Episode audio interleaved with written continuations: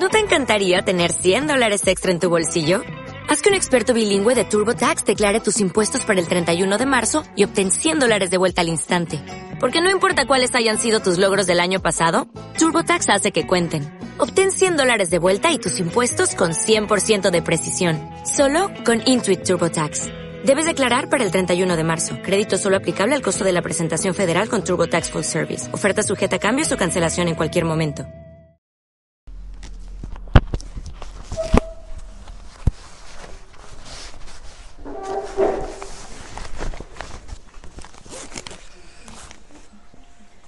Vamos a comenzar. Ponemos de pie para hacer una oración. En nombre del Padre, del Hijo y del Espíritu Santo. Amén. Ven Espíritu Santo, llena los corazones de tus fieles y enciende en ellos el fuego de tu amor. Envía, Señor, tu Espíritu y renovarás la faz de la tierra. Oh Dios que destruye los corazones con las luces del Espíritu Santo, danos de gustar todo lo recto y bueno y gozar siempre de tus celestiales consuelos. Por Jesucristo nuestro Señor. Amén. San Ignacio de Loyola. Por el Padre y el Hijo y el Espíritu Santo.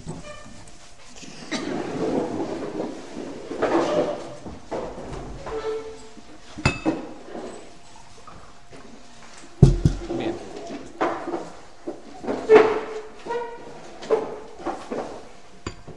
Comenzamos los ignacianos, los, los retiros espirituales de San Ignacio, mejor dicho, los ejercicios espirituales. Y hay disposiciones, hay distintos tipos, distintos tipos de personas que uno puede, conocer que vienen a los retiros, especialmente en vacaciones. Mm, Algunas vienen para disfrutar del aire acondicionado del convento, mm, que es muy confortable, como ustedes saben. Otras pueden venir simplemente para descansar el cuerpo, llega fin de año y uno está muy, muy cansado. Otra puede venir porque se peleó con, con el novio mm, o con, o con el esposo, entonces bueno, tiene que rehacer la vida. Y son todos motivos casi ilícitos para hacerlos, pero no el más importante.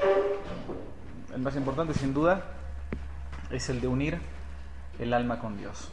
Es eso lo que. Ese es el fin en concreto de un ejercicio espiritual ignaciano, como lo, como lo designó San Ignacio de Loyola, este gran santo del siglo XVI. Y como sé que hay algunas de ustedes que no, no hicieron siempre, o es la primera vez que hicieron, que hacen un retiro espiritual de San Ignacio, vamos a hacer la primera, el primer punto, la primera charla. El horario está puesto en cartelera, así que uno se puede ir guiando a partir de allí. ¿Cuáles son las, las disposiciones que uno tiene que tener para ingresar y hacer buenos propósitos en el retiro espiritual de San Ignacio, los ejercicios ignacianos? En primer lugar, hay que comenzar por el principio. El librito de los ejercicios, creo que lo tienen casi todas. Está lo que pone San Ignacio en una anotación que está en el punto número... mm, aquí está. Encontramos la, la primera anotación que pone en el número 5, San Ignacio. Dice que uno debe entrar en los ejercicios, dice, con grande ánimo y liberalidad con su Creador y Señor. El punto número 5 de los ejercicios espirituales de San Ignacio. Aprovecha entrar en ellos, dice San Ignacio, con grande ánimo y liberalidad. La palabra liberalidad a nosotros nos suena como a liberal, como que hace lo que quiere. En la época de San Ignacio, en el castellano antiguo, liberal es una persona que es generosa. De hecho, hay una virtud que es la virtud de la liberalidad, ¿no? El que da sin esperar nada a cambio. ¿no? El que da de modo libre. Eso es- una persona, en el buen sentido, en el buen castellano, eh, una persona liberal, digamos, ¿no? ¿Y qué dice que son San Ignacio los ejercicios espirituales? Dice que por este nombre, ejercicios espirituales, se entiende todo modo de examinar la conciencia. Primero, de meditar, de contemplar, vienen todos los verbos que usa, de orar vocal y mentalmente, y de otras espirituales operaciones. Es decir, se entiende todo modo de examinar la conciencia, vamos a hacer examen de conciencia durante el ejercicio, de meditar, es decir, de, de pasar por los misterios de la vida de Cristo y por los misterios de nuestras propias almas, de contemplar, de orar vocal o mentalmente y de otras espirituales operaciones. Y pone una, una analogía, un ejemplo. Dice, porque así como el pasear, caminar y correr son ejercicios corporales, de la misma manera, todo modo de preparar y disponer el alma se llaman ejercicios espirituales. Ahora que llega el verano, o que llegó el verano ya hace un mes más o menos, vemos que proliferan los gimnasios. Yo tengo enfrente de la capilla donde celebramos misa un gimnasio de estos con música, ¿no? Está buenísimo porque cuando quiere, yo quiero celebrar misa solo, no con fieles, en la capilla, justo, justo enfrente del gimnasio, se escucha toda la música de, Shakira y qué sé yo, entonces bueno. Y van todas aquellas mujeres, porque es para mujeres el gimnasio, digo, no, no, no es porque sea machista, nada más yo que lo digo, sino si también son, van todas mujeres a hacer gimnasia ese último mes antes de diciembre. Se acuerdan de su cuerpo un mes antes de las vacaciones. Bien. No sea cosa que nos pasa a nosotros lo mismo con el alma. Que nos acordemos de nuestra alma un par de días antes que uno debe entregar su alma al Creador. Normalmente cuando uno está de frente a situaciones límites, recién ahí se encuentra con su propia alma. Así como el pasear, caminar y correr son ejercicios corporales, de la misma manera, todo modo de preparar y disponer el alma para quitar de sí, dice San Ignacio, los afectos desordenados, se llaman ejercicios espirituales. Bien, veamos algunas palabras que pone San Ignacio acá. Dice, es un modo de disponer el alma, disponer el alma. Es decir, de darle una cierta disponibilidad. ¿Hacia qué? ¿Hacia qué cosa? En primer lugar, en vistas de un fin supremo. Pone San Ignacio claramente, el fin supremo es la salvación del alma. Va a haber un día en que yo no voy a estar más acá en este mundo. Pero no solo salvarme y arañar el cielo. Eso es lo de mínima. Lo que cualquier persona de buena voluntad intenta hacer, intenta ser eterno. O tener una felicidad eterna. Disponer el alma hacia un fin supremo es buscar la perfección. De ahí que acá haya veintipico de personas. Hay un montón de gente que está en su casa. ¿Por qué ustedes han decidido ser ignacianos? Porque quieren disponer el alma para la perfección. No solo para salvar y arañar el cielo. Quiero ser perfecta. Tengo mil debilidades, mil pecados a lo largo de mi vida, sí es cierto. También lo tuvo San Pablo, también lo tuvo Santa María Magdalena. Pero yo quiero ser perfecta o quiero ser mejor de lo que soy ahora.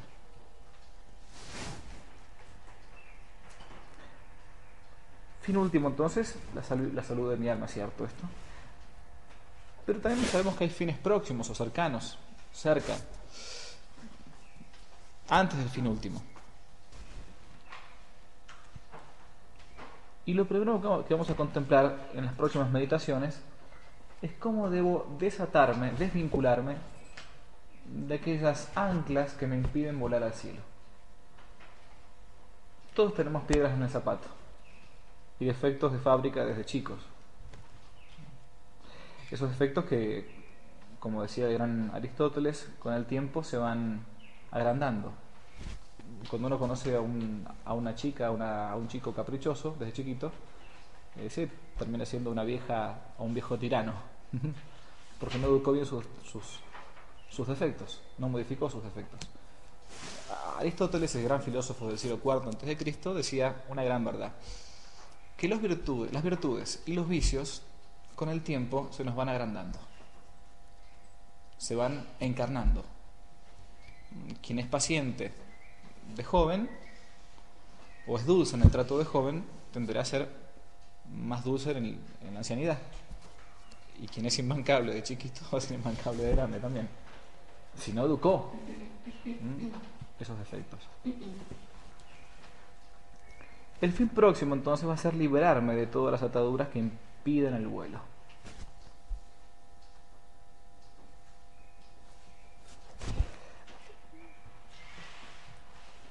Por eso, en los ejercicios importa mucho el buscar la unión con Dios.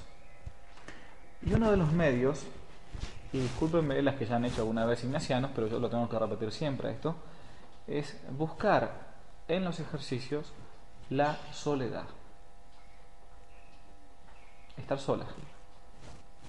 Estar solo. Una soledad que tiene que ser primero física, por eso es que yo recomiendo siempre a aquellas que se conocen entre ustedes, este, hagan el esfuerzo, o sea, no, vengan a, perder el tiempo acá tres días, no dejé a mis hijos, mis amistades, mi familia, este, mis cosas para venir a hacer una cosa mala acá.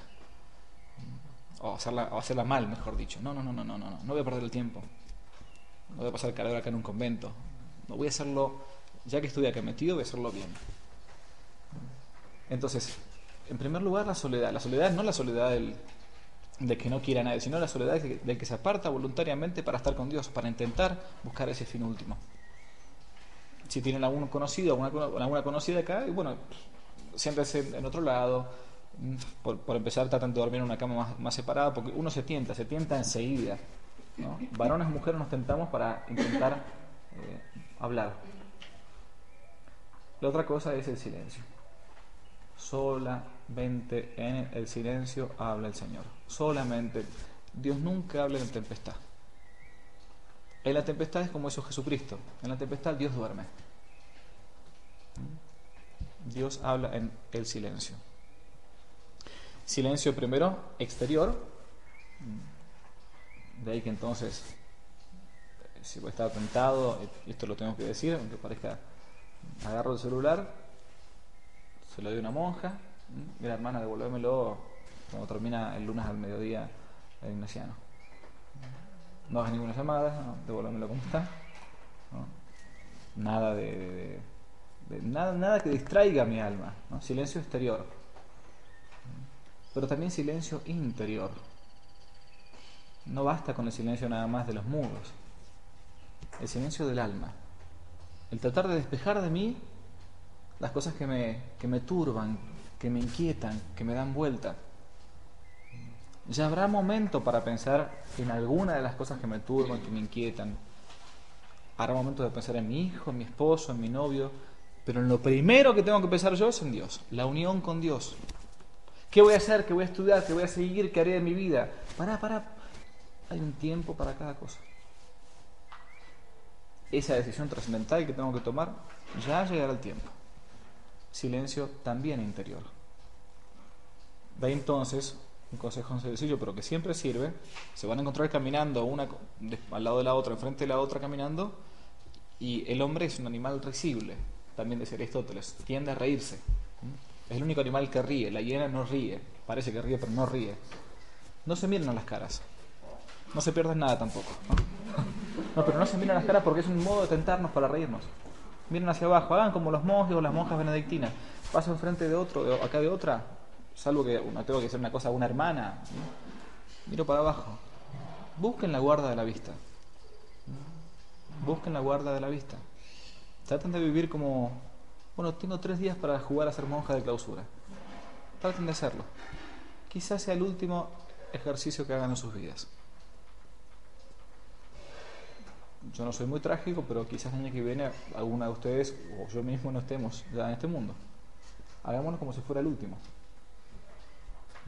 Silencio exterior, silencio también interior entonces, para tenerlo en cuenta. Hay una poesía muy hermosa de un poeta español del siglo de oro español que fue Fray, Luis de León. Fray Luis de León, por, por su modo de ser muy irónico al escribir y todo, tuvo que estar preso casi un año en una torre. Y cuando salió de la cárcel escribió este pequeño soneto que habla sobre la soledad y cómo él en la cárcel encontró a Dios. Aquí la envidia y la mentira me tuvieron encerrado. Dichoso el humilde estado del sabio que se retira de este mundo malvado y con pobre mesa y casa en el campo deleitoso con solo Dios se acompasa, y a solas su vida pasa, ni envidiado ni envidioso. A solas su vida pasa, ni envidiado ni envidioso. La soledad, el silencio interior y exterior, nos hace encontrarnos con nosotros mismos. Vemos que estamos tan acostumbrados al ruido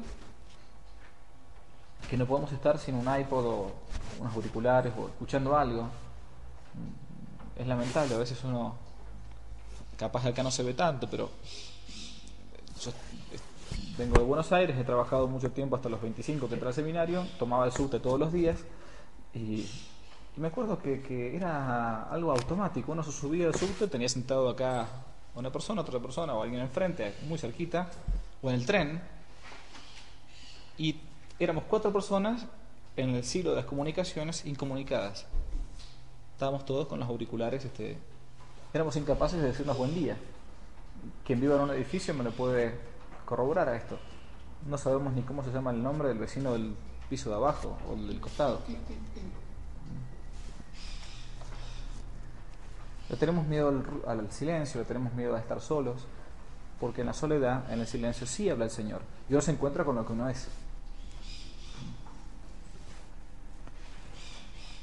Llevaré al alma a la soledad y allí le hablaré al corazón, dice uno de los salmos. El método de la providencia es así. La vida pública de Jesucristo comenzó con el retiro.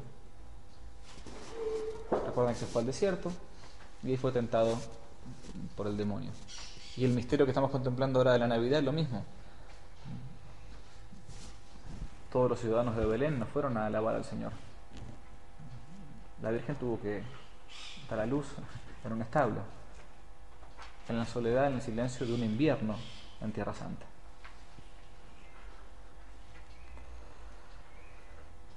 San Alberto Magno, este que fue maestro de Santo Tomás de Aquino, un gran doctor de la Iglesia, decía que el que entra dentro de uno mismo y penetra en su interior solamente ese va a poder subir a las realidades eternas. Porque separarse de las distracciones del mundo es darle lugar a Dios.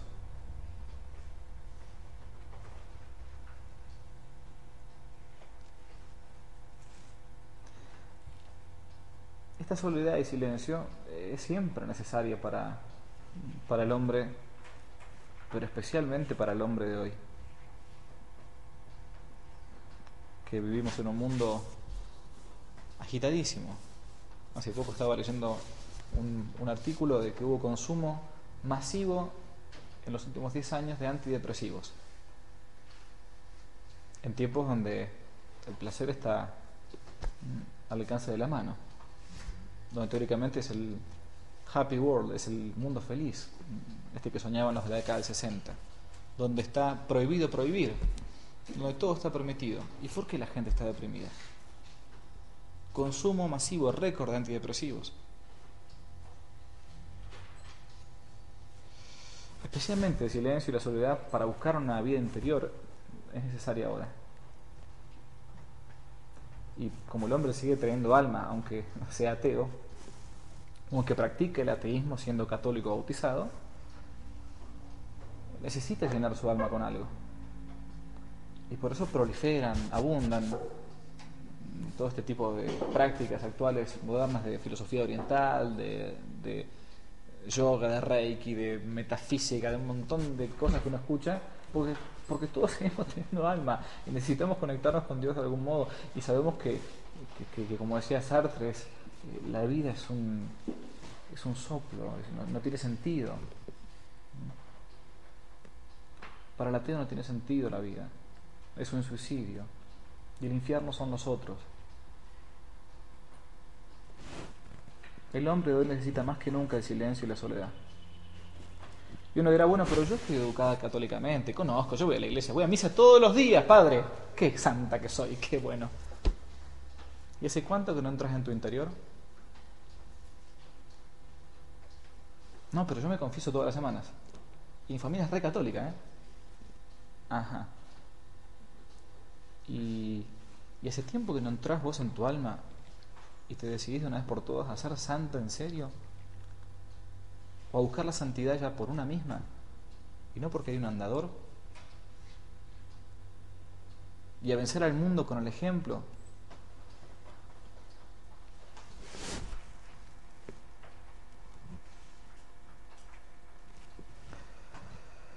Si queremos encontrar a Dios, es necesario salir del mundo, al menos por un par de días. El mundo en el más sentido del término.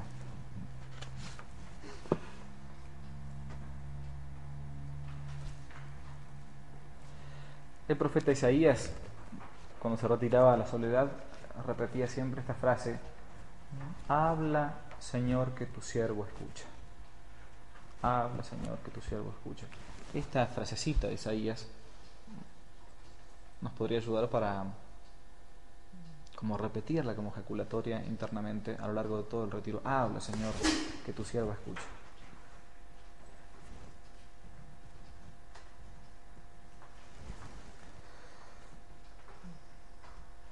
Una vez un hombre que fue a hacer un ejercicio espiritual volvió al trabajo y un amigo suyo que era bastante ateo le dijo, che, ¿qué hiciste en Semana Santa? ¿Qué fuiste a hacer? Y este hombre no quería contar mucho. Dije, no, bueno, no, había dicho que se había ido como a unas vacaciones, a una especie de spa. Bueno, más o menos, una especie de spa espiritual. Hasta que se decidió, dice, no puede ser que siga dándome vergüenza decir que fue un retiro espiritual. Amigo mío, voy a responderle con sinceridad, dijo. Éramos dos. Tomé a uno de nosotros, lo tiré por la ventana y me quedé solo. Tú también eres dos. Uno enemigo del otro. Echa a tu compañero por la ventana y quédate solo en nosotros vemos que hay dos apetencias claramente. Por momentos, como decía San Pablo, hago el bien que quiero. Pero otros momentos, otras veces, el mal que no deseo, eso hago.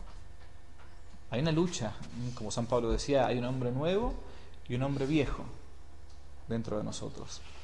Una mujer vieja y una mujer nueva dentro de nosotros. Tengo que tirar la mujer vieja y dejar la nueva. O esculpir la nueva. Otra de las disposiciones que hay que tener es ser honrado, no engañarnos. Honrados respecto de nosotros mismos.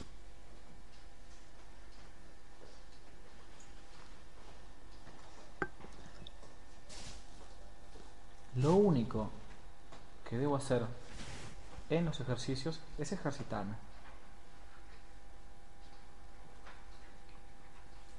Es rezar, es intentar ser fiel al máximo, incluso a los horarios.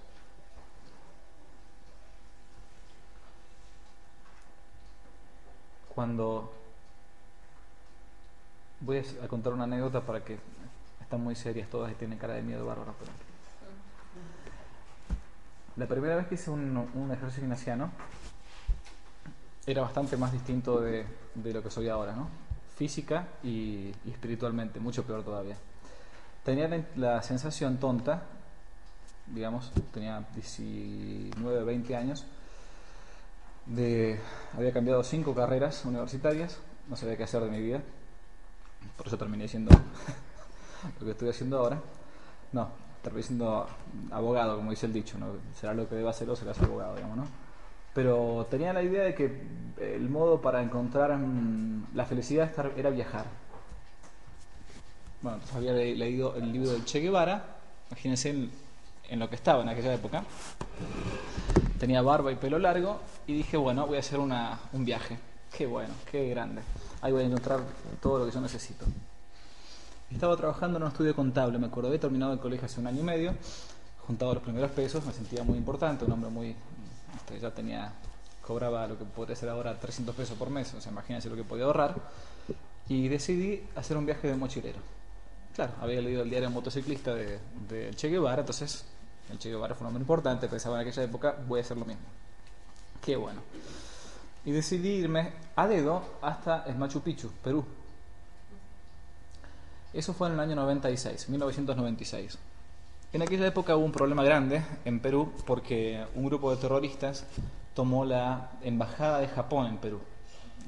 Las más grandes capaz que se acuerdan. Bueno, en la época de Fujimori. Había tomado la embajada y entonces comencé a hacer el viaje, me fui desde Buenos Aires hasta Salta primero, ahí sí se lo hice en, micro, y después empecé a recorrer todo a, a, dedo, a dedo, a dedo y sin carpa, sin nada, o sea, dormía en la calle al estilo linchera, literalmente linchera.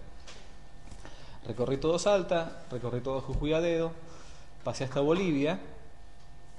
En Bolivia este, me junté, eh, por primera vez en mi vida con dos mendocinos, dos varones, dos chicos que estaban ahí dando vuelta.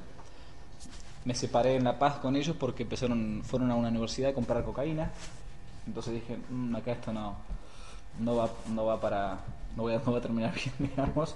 Así que preferí seguir solo y cuando llego a la frontera con, entre Bolivia y Perú, este, digo, bueno, eh, quiero cruzar y resulta que hay problemas de frontera porque habían tomado la embajada estos terroristas y no, a ningún extranjero dejaban salir ni entrar a Perú.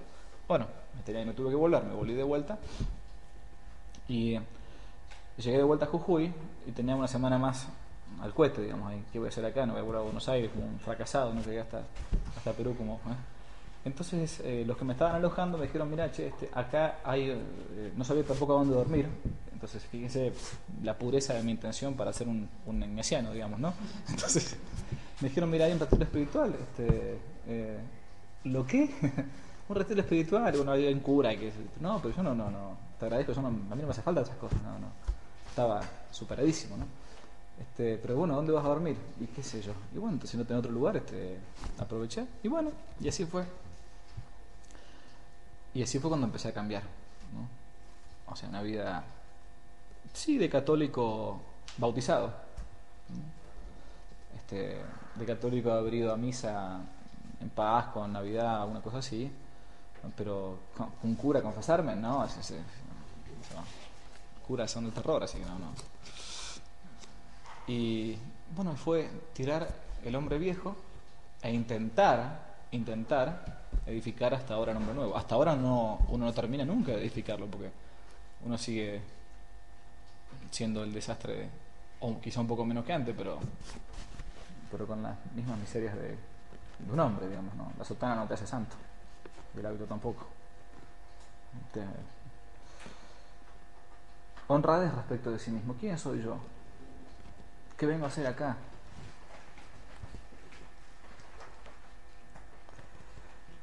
Pensar en uno mismo, en mi origen y en mi destino.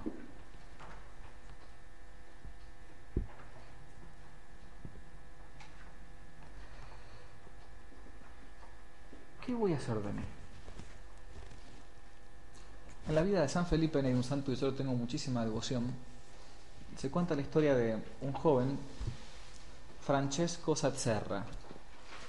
Este joven era un joven muy apuesto, estudiaba leyes, abogacía, y venía de una familia muy acomodada en Italia. Y lo fue a ver a San Felipe Neri, este Francesco Sazzerra, porque decían que el padre Felipe Neri tenía el don de ver las almas, de ver lo que uno tiene en el corazón. Y lo va a visitar y apenas llega, llegó con el pelo largo, como se usaba en aquella época en el Renacimiento, un joven muy apuesto, rubio, hay algunos cuadros todavía de él. Y San Felipe lo ve entre la multitud y se le acerca y, y lo abraza y lo besa. Y dice, Francesco, te estaba esperando. Este ¿y este, ¿de dónde salió este cura? Entonces, ¿y, ¿y usted dónde me conoce? Antes de que viniese yo ya te conocía. Y le pregunta públicamente, ¿Y a qué has venido a Roma? Y yo he venido, dice, para hacer un posgrado en leyes. Ah, qué bien. ¿Y, ¿Y, después qué vas a hacer? Y después este haré probablemente un trabajo importante acá en Roma, cerca del, Papa, de los cardenales. Ah, ¿y después? Y después quizás, este, eran tiempos del Renacimiento, donde un laico rápidamente podía ser ascendido a cardenal, te nombraban obispo, punto, y ponen las manos y, y eras cardenal. Y quizás sea obispo, le dice. ¡Qué bueno! ¿Y, después qué vas a hacer? Le dice. Y obispo, y, y después este. Y después, quién sabe, capaz que cardenal. Cardenal, cardenal de la iglesia, dice. Excelente. ¿Y, después? Y después, padre, después, este, quién sabe, quizás papa. Papa. ¿Te das cuenta? Papa. El vicario de Cristo en la tierra. ¿Y, y después? Padre, después, este, después, eh, cardenal, papa, este. Después, este, después morirme. Después morirte. ¿Quién te va a recordar? ¿Quién te va a nombrar? Ser honrados con nosotros mismos. La vida es como un... Este soplo. Pasó. Ya no vuelve. Vayan al cementerio de San Rafael, al de Mendoza, al de San Luis, a cualquier cementerio. Es la mejor meditación que uno puede hacer.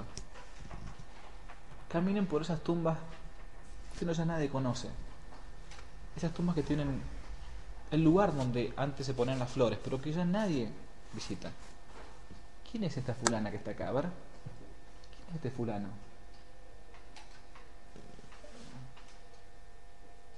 O sea, nadie me recuerda.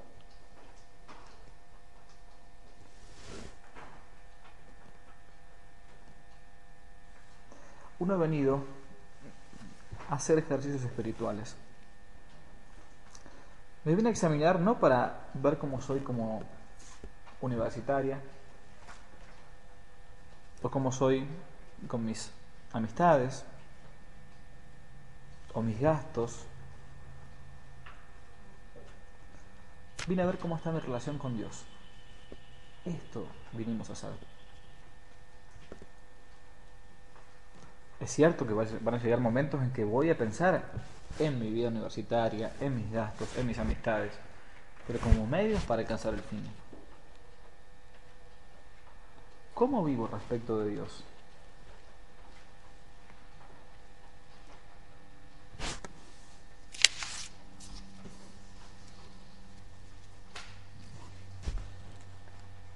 Hay una, un error que es propio de nosotros, los argentinos, que no, no fue catalogado por, por los santos padres de la iglesia, pero que es la, la herejía del masomenismo. ¿Cómo andas, che, en tu vida espiritual? Eh, más o menos. Tirando.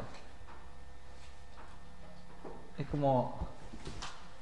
Es como acá en San Rafael los horarios, ¿no? Che, ¿a qué hora nos juntamos? Eh, a eso de las 10, venite. El asado a las 11 al final, o termina comiendo a las 12. La herejía del masomenismo, eso también se, da en la vida espiritual. ¿Cómo anda mi relación con Dios? ¿Cómo, ¿Cómo estoy yo respecto de la unión con Dios? ¿Y por qué es necesario hacer ejercicios espirituales? Porque, como decía San Ignacio al principio, análogamente con los corporales, tendemos a hacernos fofos también en la vida espiritual. La analogía del deporte es obligada. Sabemos que músculo que no se usa es músculo que cae. Y con la vida espiritual pasa exactamente lo mismo. En la vida espiritual que no avanza, retrocede, no hay puntos medios. Por eso que cada tanto hace falta como acicatear, como pinchar, ¿Cómo ando yo en mi vida del alma?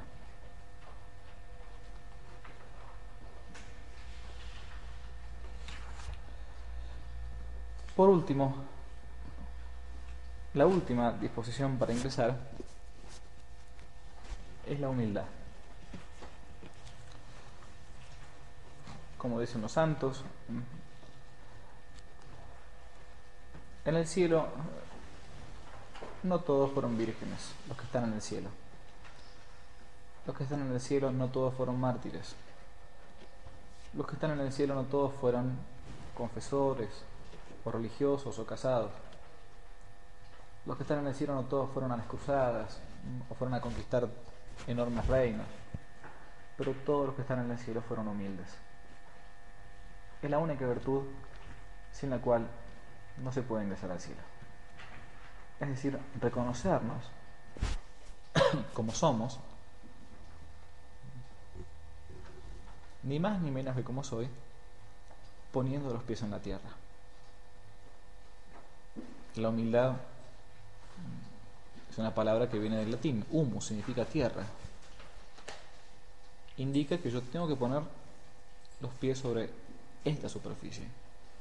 Ni enterrados, ni más arriba. Habrá momentos en que yo haga ejercicios de humillación a propósito y querré enterrarme un poco más para después ser ensalzado. Pero lo humilde es el que se planta sobre la tierra. Humildad es andar en verdad, decía Santa Teresa. Eso es humildad. Voy a reconocer acá mis talentos en los ejercicios, pero también voy a reconocer mis defectos. Voy a reconocer cómo estoy usando o dejando de usar de mis talentos para la vida apostólica, por ejemplo, con mis hermanos, con mis amistades, con mi novio, con mi esposo, con mis hijos. Y también voy a reconocer cómo he enterrado más de una vez los talentos.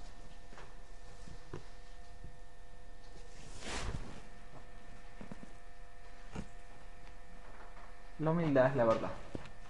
Es la verdad respecto de nosotros mismos. El fin último, para ir terminando este primer punto, es intentar buscar la unión con Dios que decíamos antes.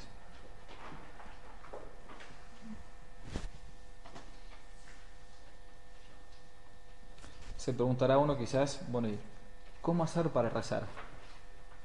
Vamos a tener después un punto, una, charla sobre la, oración en concreto, pero esto vale la pena decirlo de entrada, quizás adelantándome un poco. Eh, no hay una varita mágica para la oración. No hay un método infalible para orar, para rezar. Rezar es elevar el alma hacia Dios. Habrá quien pueda, hacer, hacerlo con repasando los puntos, recordando alguna anécdota, alguna frase. Otro que simplemente, ya con el hecho de pensar en Dios, ya es suficiente, ya está elevando el alma. ¿Y cómo me doy cuenta si estoy rezando bien o no estoy rezando bien? Por los frutos. Jesús mismo decía, por los frutos se conoce el árbol. Claro, acá en tiempo de, ejercicios espirituales eh, será un poco difícil ver rápidamente los frutos porque los frutos se ven quizás en la vida diaria. Bueno, si estoy rezando bien, soy más paciente, si estoy rezando bien, soy más caritativo, si estoy rezando bien, hablo menos, menos mal de las otras personas. Dentro de los ignacianos este, somos, todos tenemos una aureola, digamos, porque no, tenemos posibilidad de, demasiado. ¿no? Pero es un principio que uno tiene que plantearlo para después, ¿no? Para cuando uno salga de, este pequeño mm, claustro, digamos, ¿no? Rezo bien si obro bien.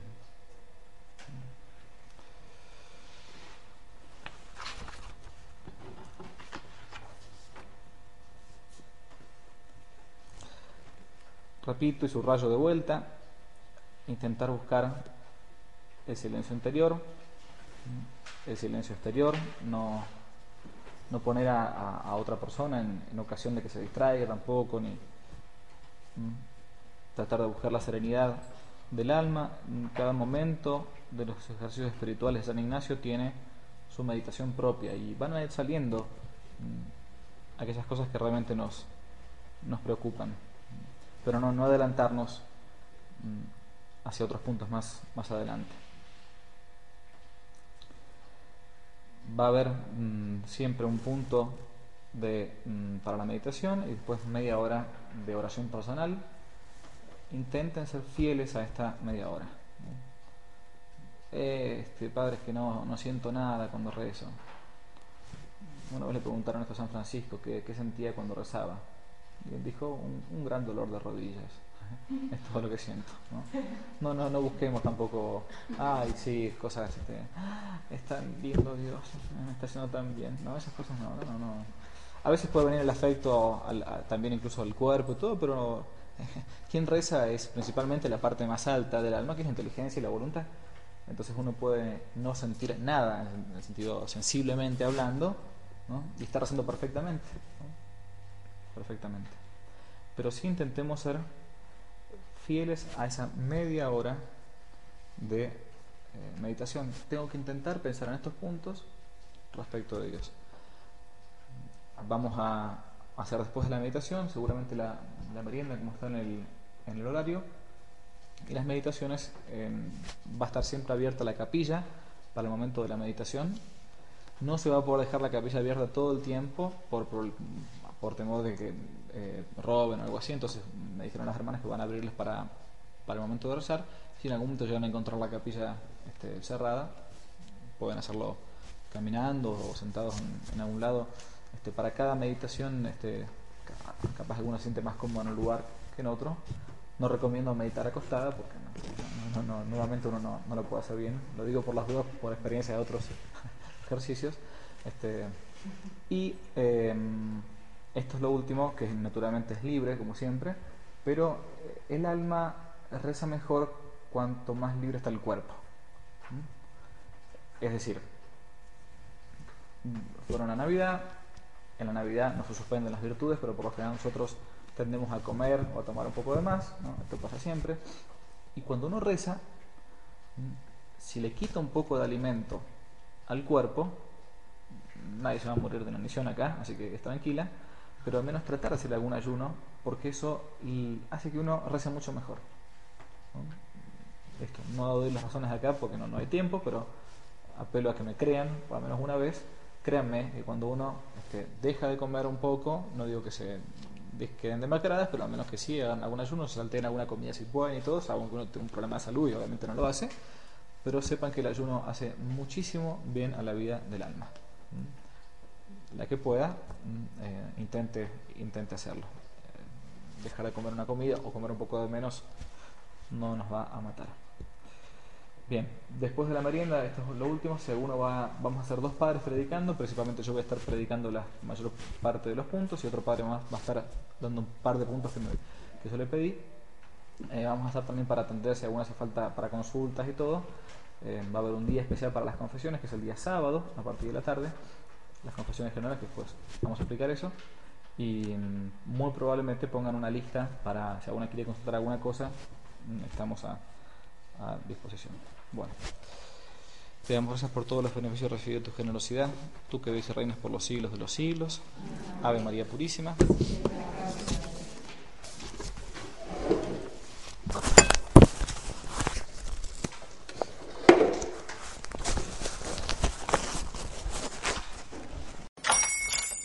Hola, buenos días, mi pana. Buenos días, bienvenido a Sherwin Williams. ¡Ey! ¿Qué onda, compadre? ¿Qué onda? Ya tengo lista la pintura que ordenaste en el ProPlus app. Con más de 6.000 representantes en nuestras tiendas listos para atenderte en tu idioma y beneficios para contratistas que encontrarás en aliadopro.com. En Sherwin Williams somos el aliado del PRO.